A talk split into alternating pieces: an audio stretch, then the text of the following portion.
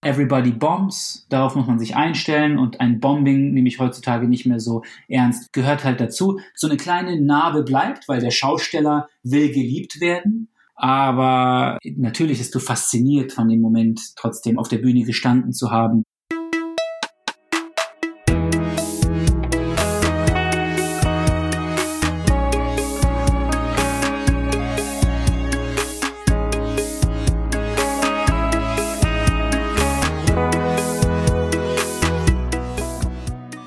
Herzlich willkommen bei Setup Punchline. Mein Name ist Bernhard Hiergeist und das ist ein Podcast über Stand-up Comedy. Wir hören hier immer Live-Aufnahmen von Comedians und dann erklären uns diese Comedians, wie sie die Nummer gemacht haben.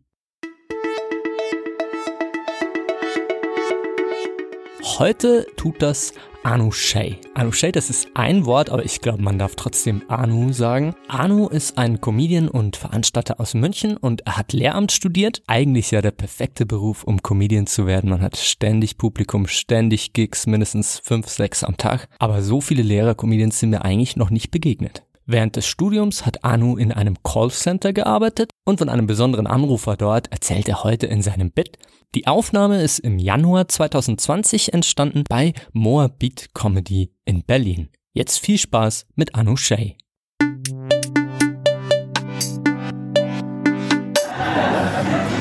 Es ist nicht so leicht, ein konsequenter Mensch zu sein und ich weiß das, ähm, ich arbeite in einem Callcenter. Und die Leute haben nie ihren Shit ready. Und dann sind sie super sauer auf mich, weil ich ihnen nicht weiterhelfen kann. Und dann bin ich sauer, weil ich im Callcenter arbeite. Das ist, so, das ist so ein richtiger Muggeljob. Ich arbeite mit Muggeln. Ich habe neulich mit so einem richtigen Muggel telefoniert. Seine E-Mail-Adresse war Carsten Wagner 2 at gmx.de Und ich konnte nicht, ich fand das so witzig, Leute. Weil das ist nicht Carsten Wagner. Versteht ihr? Das ist Carsten Wagner 2. Das ist nicht Carsten Wagner. Also, okay. Also, okay. Carsten Wagner in meinem Kopf. Das ist so jemand, der hatte schon in den 90ern Internet. Das war so der Typ, zu dem zum Drucken gegangen bist, weil die Drucke immer kaputt war. Carsten Wagner war der erste Jamba-Sparabonnent. Das ist Carsten Wagner. Aber 2?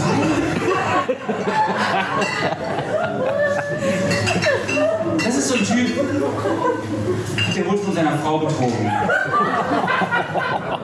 Mit Carsten Wagner.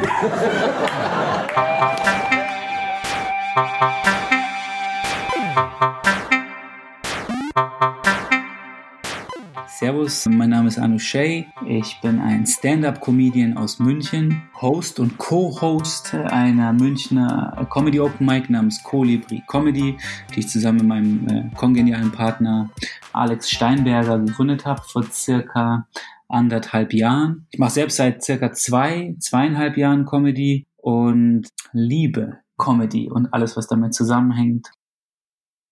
Was natürlich wahr ist, sechs Jahre habe ich in einem Callcenter gearbeitet. Diese E-Mail-Adresse ist nahezu deckungsgleich aufgetaucht. Aber ich behaupte, entweder war es nicht Carsten oder irgendwas ähnliches oder es war nicht GMX. Ich dachte mir, das könnte dir zum Nachteil gereichen, Anushay. Schau, dass du den minimalen Aufwand betreibst. Dann habe ich, glaube ich, eine Kleinigkeit geändert, um dann sagen zu können, ich habe, ich, äh, das ist nicht dieselbe Person, von der wir sprechen quasi.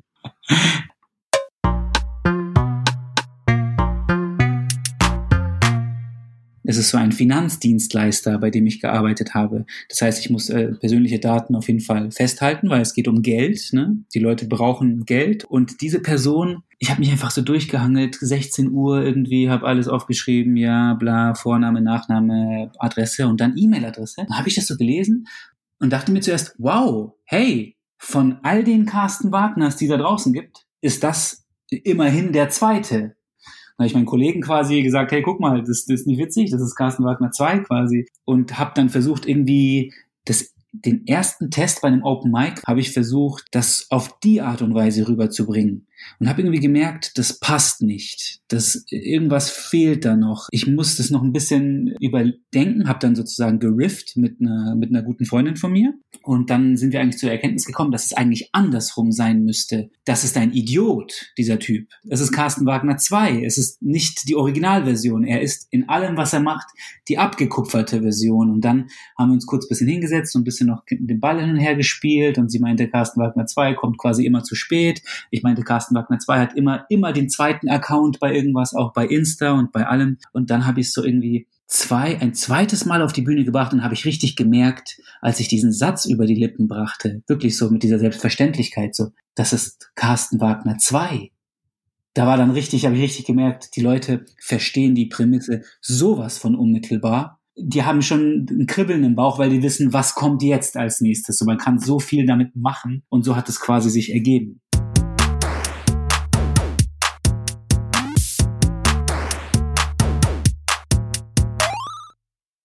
Also ich glaube, der Grund, wieso die Leute das fühlen, ist, weil es so ist. Ja, die Leute fühlen diesen Aspekt, dass Carsten Wagner 2 einfach scheiße klingt. Erstens, weil es ein so Allmann-Name ist im höchsten Sinne. Also es ist wirklich die, der ultimative Deutsche, Carsten Wagner.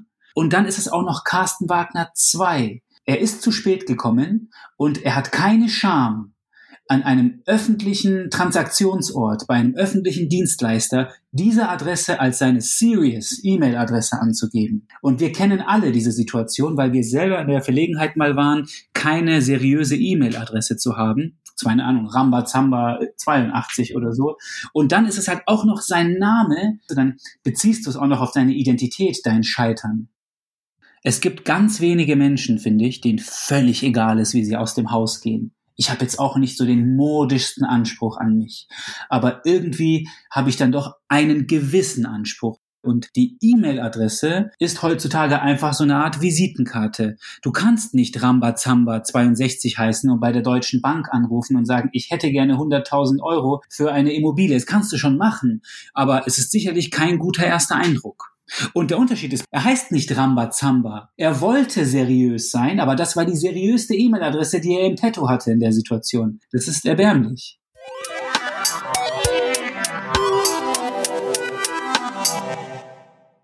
Einerseits finde ich, der Name klingt trottelig, das kann man so stehen lassen. Carsten Wagner 2. Es klingt einfach nicht originell. Und ich glaube, die Leute wünschen sich Originalität. Also es ist ein Wert in unserer Gesellschaft. Und zweitens, ja, vielleicht sogar hauptsächlich dieser Aspekt, dass wir das alle kennen, und zwar alle die, die einen normalsterblichen Namen haben. Ich brauche nirgendwo eine Ziffer dahinter setzen mit dem Namen Anushay, weil das äh, sehr selten ist. Ich glaube, die sehr viele Deutsche kennen das und hat, waren in dieser Situation. Und jetzt kommt noch eine wichtige Sache, ich bestehe drauf. Die anderen Deutschen sind mit originelleren Ideen um die Ecke gekommen als Vorname, Nachname, Ziffer mindestens haben sie es geschafft, ihr Geburtsdatum einzubauen oder vielleicht sogar noch besser, sie haben es geschafft, Nachname, Vorname zu machen oder Vorname, Unterstrich, Nachname. Irgendwas haben die geschafft. Aber ich finde, die Zahl zwei hinter seinen Vor- und Nachnamen zu setzen, ist eine Kapitulation vor seinem eigenen äh, Intellekt, vor, vor allem. Es ist, die, es, ist eine, es ist die Kapitulation, ich bin ein Idiot. Ich, ich konnte es nicht besser. Ich wollte es auch nicht besser. Ich, es, ich, ich gebe auf.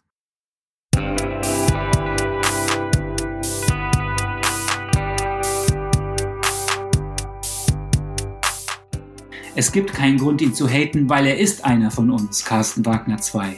Er ist einer von uns und eigentlich kann er nichts dafür. Wir sind alle Carsten Wagner 2, die wenigsten sind Carsten Wagner. Der arme Typ hat wahrscheinlich echt, genau wie wir, der hat viele Muggelprobleme zu lösen den ganzen Tag. Und wir solidarisieren uns mit dem, aber ich möchte betonen, und ich glaube, da sind wir uns einig, es macht mehr Spaß, auf ihn einzudreschen, als sich mit ihm zu solidarisieren. Die Leute lachen mehr, wenn ich auf ihn eindresche, als wenn ich mich mit ihm solidarisiere.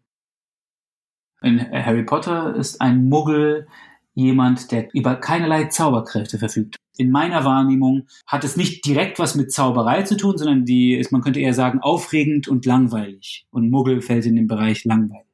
Man muss vorsichtig sein mit sowas, äh, finde ich, aus Erfahrung. Ich habe jetzt bedingt Erfahrung, ne? aber aus der bedingten Erfahrungen, die ich habe, kann der Schuss nach hinten losgehen, sobald Leute das, den Begriff Muggel nicht kennen. Dann hast du gleich mal diese Punchline verpasst und dann kommst du auch schwieriger ins Bit rein. Aber es hat oft genug funktioniert, dass ich es drin behalten habe und drin behalten werde. Und für mich bedeutet Muggel einfach trockene, lebensweltliche Sachen.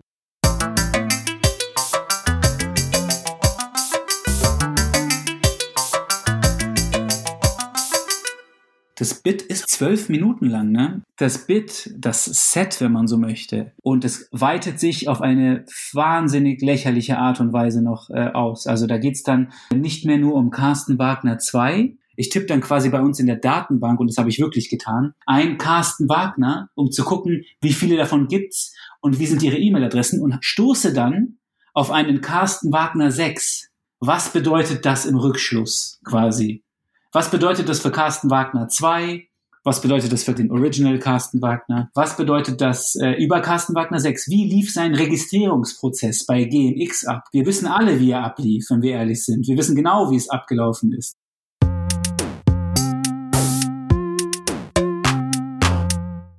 Ich habe, glaube ich, noch gar nicht so eine verfestigte Arbeitsweise. Vielleicht eine Tendenz, Sachen auszureizen. Das auf jeden Fall. Und da gibt es ein paar Comedians, die ich halt liebe und die das halt richtig toll machen, zum Beispiel einen britischen Comedian namens Stuart Lee. Das fand ich so beeindruckend, wie er quasi eine Prämisse nimmt und sie durch Wiederholung und immer wieder Wiederholung irgendwann ad absurdum führt. Wie er es gemacht hat, fand ich einfach krass und es hat mich gelehrt, dass man, ja, dass, dass man vielleicht ein Bit nicht liegen lassen sollte, sondern immer gucken sollte, wie ein gieriger Comedian, der nach Minuten lechzt. Wie kann ich das strecken? Was kann ich noch raus? Wie kann ich diesen Knochen abschaben quasi, das Fleisch davon, das Fett davon entfernen und nur noch wirklich äh, alles rausholen aus dem Ganzen. Und das ist so ein Gedanke, so ein Effizienzbedürfnis, so das Bedürfnis, nichts unversucht zu lassen an dem Bit, was mich dahin führt, dieser Schausteller in mir, der auch als Kind immer schon irgendwie das Bedürfnis hatte, auf einer Bühne zu stehen oder Leute zum Lachen zu bringen mit coolen Witzen oder Gedanken, der, der, der, der hat früh erkannt, aha, Ideen sind wertvoll. Merk dir die Ideen, schreib die auf. Oh, jetzt fährt ein Krankenwagen. Sorry. Also so, Ideen sind wertvoll. Schreib sie dir auf, notier dir das irgendwo. Manchmal aus Faulheit dann nie gemacht, aber seit Comedy dann gedacht, okay. Und dann habe ich auch noch mal irgendwann ein Buch gelesen, How to, to Learn Killer Comedy oder so von irgendeinem amerikanischen Comedian. Ich, ich weiß gar nicht mal mehr, nicht mal so ein berühmter Comedian, sondern einer, der einfach ein gutes Buch geschrieben hat über die Systematik von, von Stand-up. Und da stand dann, da habe ich dann das erste Mal wirklich systematisch gelernt, Setup, Punchline, Comedy comes in threes und so ein paar Techniken. Und dann dachte ich, okay, ich versuche mir mal so ein bisschen professioneller das aufzuschreiben.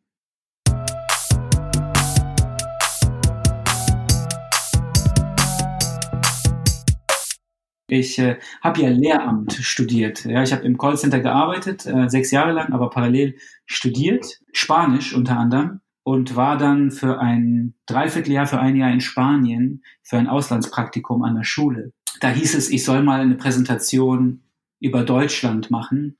Und die habe ich dann irgendwie gemacht und ich habe die auch witzig gemacht, weil ich eh immer auch so Bock hatte auf so witzige Sachen und bisschen Comedy, keine Ahnung, dachte ich, mit PowerPoint war das noch und witzige Sounds und Geräusche und Übergänge und so gemacht und dann einfach Witze darüber gemacht, wie das für einen Deutschen so ist in Spanien, wie er die Sprache wahrnimmt, wie er die Menschen wahrnimmt. Und die fanden das alle super witzig und meinten, sie hätten gerne mehr davon.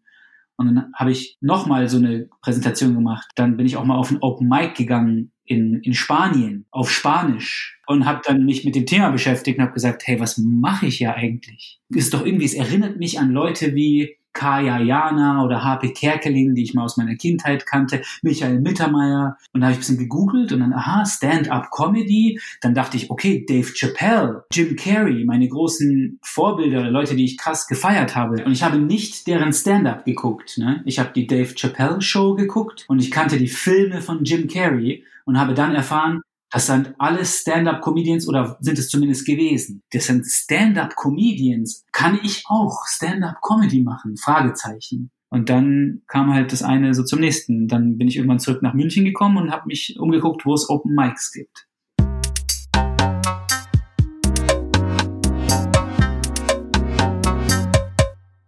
Ich war immer schon so ein aufgeweckter Junge oder so ein Kind. Ich habe bei, meine Eltern sind Iraner, äh, wenn manchmal so iranische Feste stattgefunden haben, dann habe ich irgendwie früh mitgemacht dabei, irgendwie, weißt du, zum Neujahresfest irgendein Lied zu singen oder auf die Bühne zu gehen und einen Witz zu erzählen. Also immer diesen Drive gehabt, auf die Bühne zu gehen und manchmal dachte ich mir, hey, wenn einer doch das und das mal inszenieren würde, schon so mit acht Jahren oder mit neun Jahren dachte ich mir, es wäre auch super witzig, aber dann irgendwie aus Faulheit und irgendwie Mangel an, an Perspektiven habe ich das dann immer sein lassen. Aber dann in der Schule, immer wenn ich dann doch was gemacht habe, so eine Art in einem Theater oder im Schullandheim irgendwie Sketche zu machen mit Mitschülern, dann haben immer alle gelacht und alle haben erzählt, hey, mach doch noch mal diesen Sketch oder mach noch mal diesen Dialekt nach oder so. Und es hat sich immer so im Sinne von Bestätigung gelohnt. Die Leute haben, haben dir Bestätigung gegeben und sich daran erinnert, hey, du warst doch der Junge, der damals immer das und das gemacht hat, der immer so witzig war oder immer so, immer einen flotten Spruch auf der Lippe hatte. Und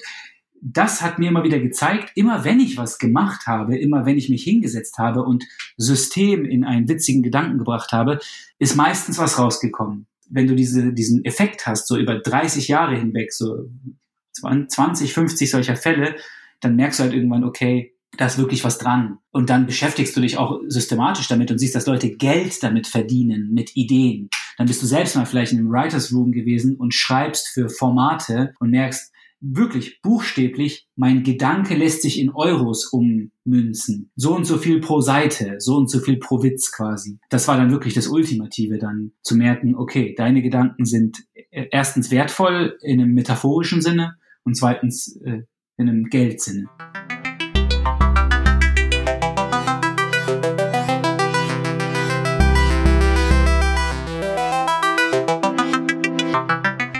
Glaube, Comedians kannst du sehr schnell daran erkennen, dass sie Bock haben, auf eine Bühne zu gehen. Ich, ich muss immer relativieren, weil es gibt Einzelfälle, ne? Aber auf die eine oder andere Art und Weise hat, haben die den Drive im Mittelpunkt stehen zu wollen, den, die Aufmerksamkeit haben zu wollen und irgendwann Glänzen in den Augen zu bekommen, wenn sie ein Mikrofon und eine Bühne sehen oder jemanden, der auf einer Bühne gerade richtig abliefert und zu sagen, ich müsste das sein. Ich kann das auch. Ich, ich könnte das sein. Irgendwas in diese Richtung. Und nicht zu sagen, oh, da auf keinen Fall, mich zerren keine zehn Pferde auf ein, auf eine Bühne. Nein, auf keinen Fall. Also ich glaube nicht, dass ein Comedian so denken würde und dass jemand, der kein Schausteller ist, so denken würde, so fühlen würde.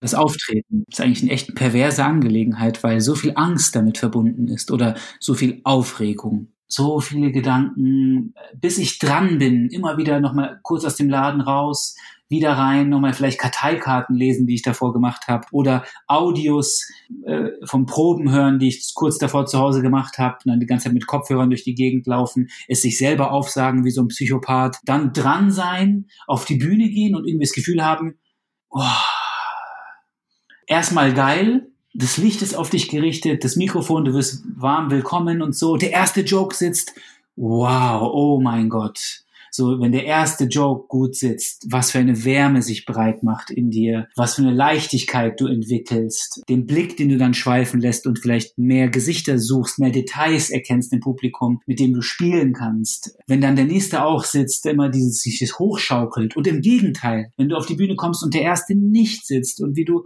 merkst, fuck, das könnte komplett in die Hose gehen jetzt, ne? Und das Gefühl, wenn du fertig bist, wenn es gut war, fühlst dich wie der König. Wenn es schlecht war, willst du schnell dort verschwinden. Das ist also wirklich eine sehr perverse Angelegenheit, finde ich, performen als Comedian auf Bühnen.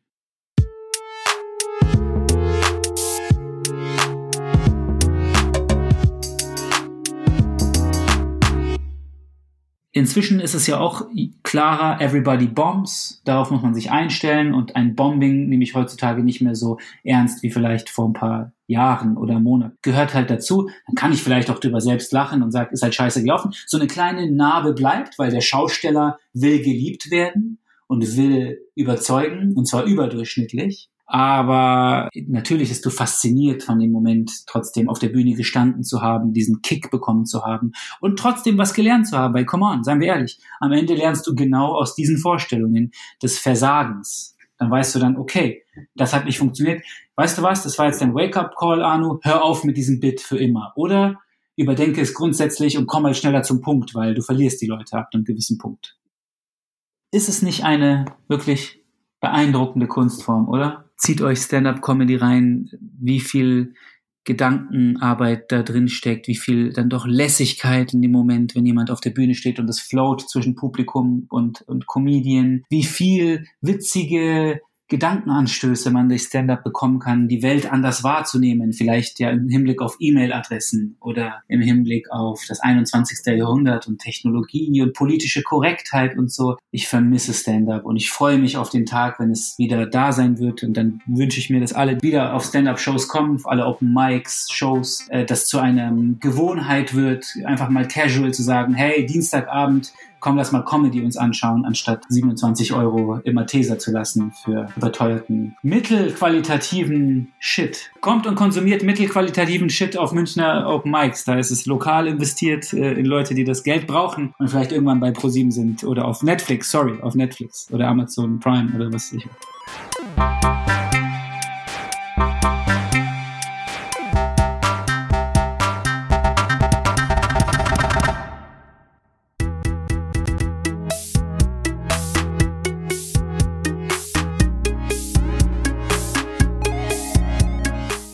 Das war Anu Shay mit seinem Bit über Carsten Wagner 2 und merkwürdige Mailadressen. Ich freue mich sehr, dass er heute bei mir war. Von Anu haben wir eine Aufnahme gehört von Januar 2020 bei Moabit Comedy in Berlin. Die Aufnahme gibt's online leider nicht zum Nachhören, dafür findet ihr Anu zum Beispiel bei Instagram oder Facebook. Die Links dazu gibt's wie immer in der Beschreibung der Folge. Das war's für diese Woche. Schön, dass ihr dabei wart und noch ein paar schöne freie Weihnachtstage. Bis zum nächsten Mal. Mein Name ist Bernhard Hiergeist und das war Setup Brandstein, ein Podcast über Stand-up Comedy.